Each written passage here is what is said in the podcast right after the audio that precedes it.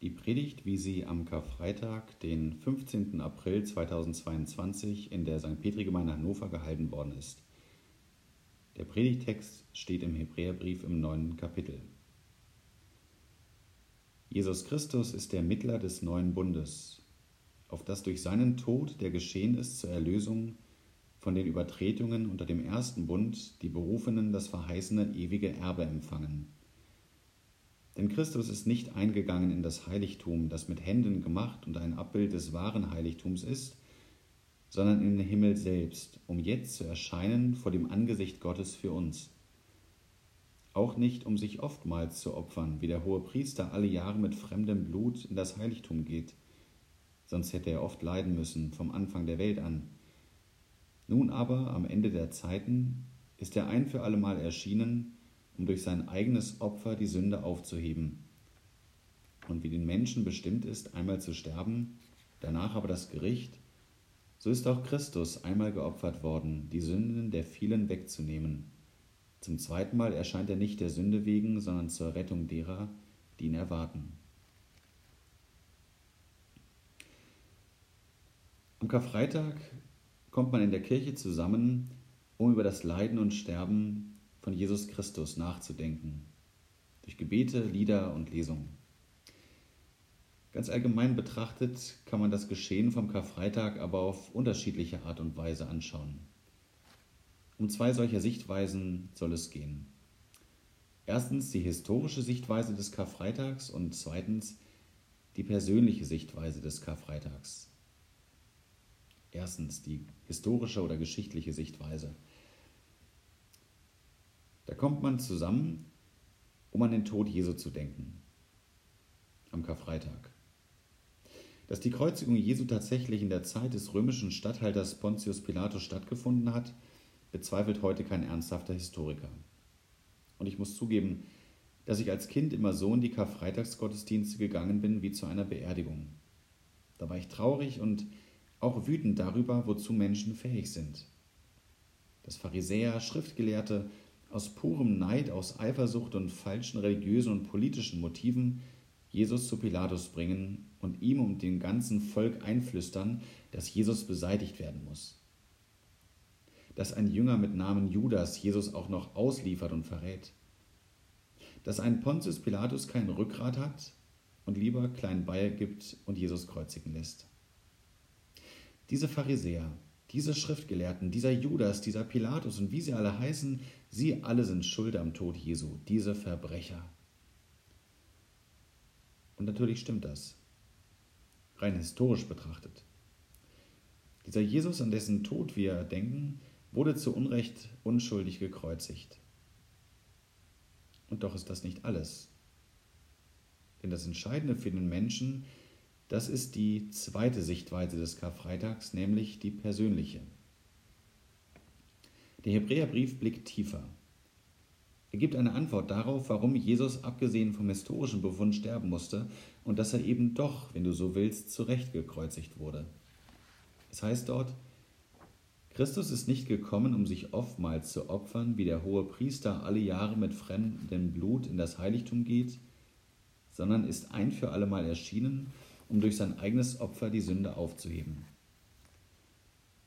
Schon zur Zeit des Alten Testaments war den Menschen bewusst, dass sie Fehler machen.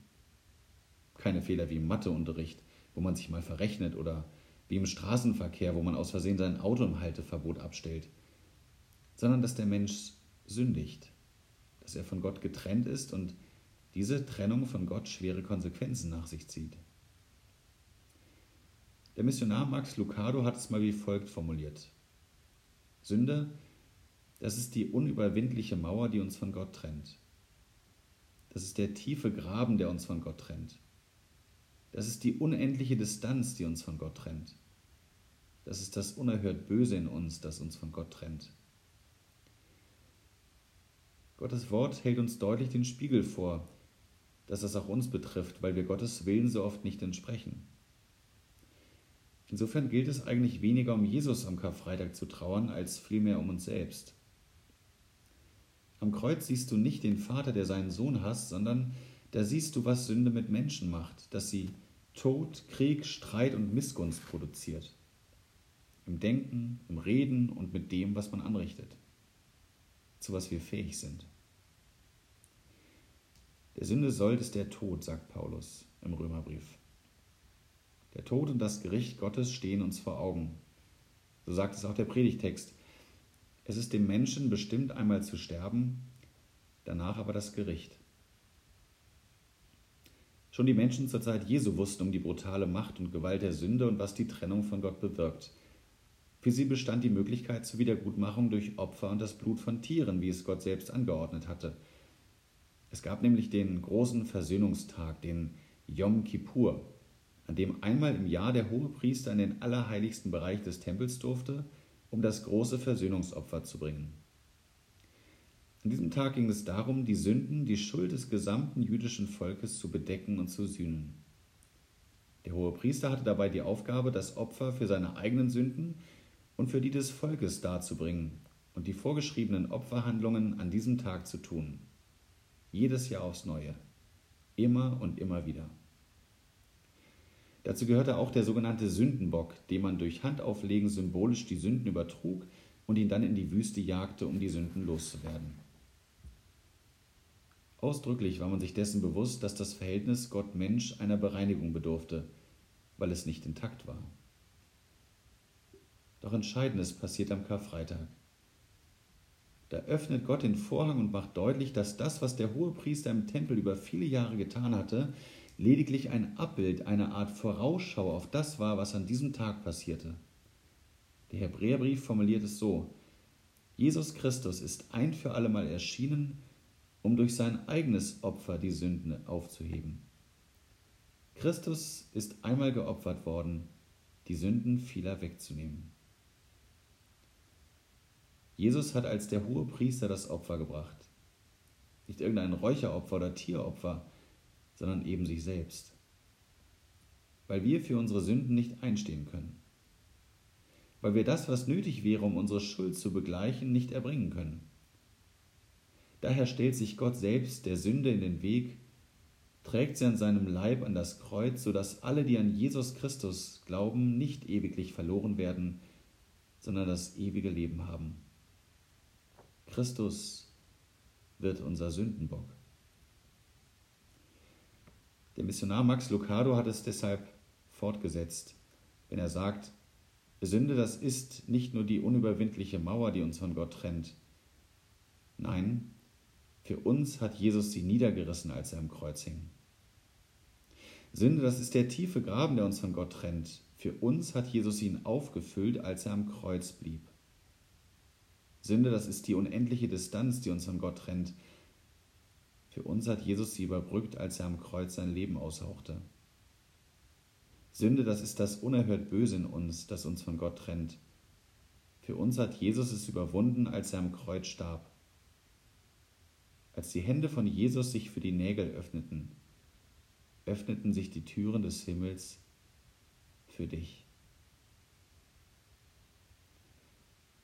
Abgesehen vom historischen Befund, dass Pharisäer, Schriftgelehrte, ein Judas und wie sie alle heißen daran mitgewirkt haben, dass Jesus schließlich stirbt, so passiert doch viel mehr, als dass da ein Unschuldiger sein Leben lässt.